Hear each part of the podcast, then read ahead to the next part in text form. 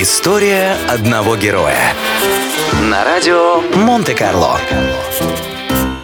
Супермен.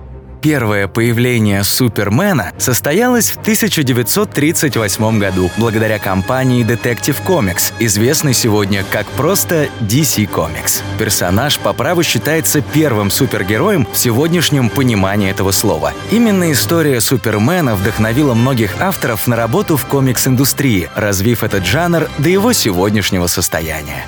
Писатель Джерри Сигал и художник Джо Шустер многие годы прорабатывали идею этого персонажа, меняя его имя, внешность, биографию, характер и способности.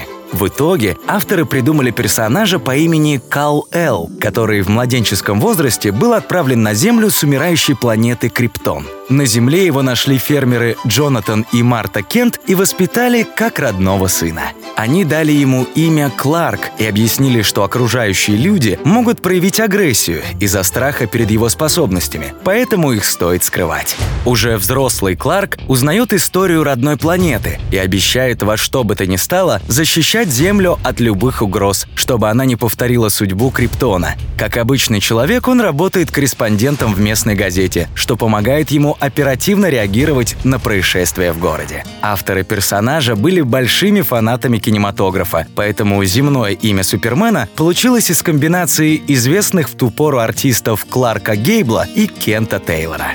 Название вымышленного мегаполиса «Метрополис» было взято из одноименного фильма 1927 года.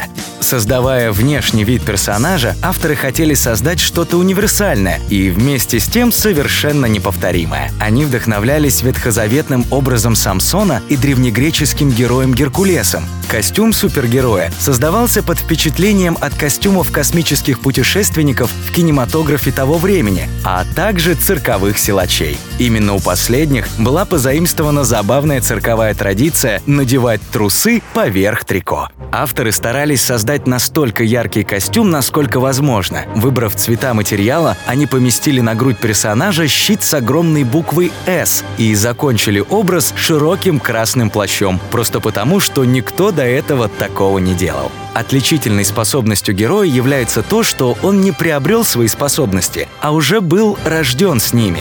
Таким образом, он не человек, перевоплощающийся в супергероя, а наоборот, сверхсущество, перевоплощающееся в забитого и робкого обывателя Кларка Кента.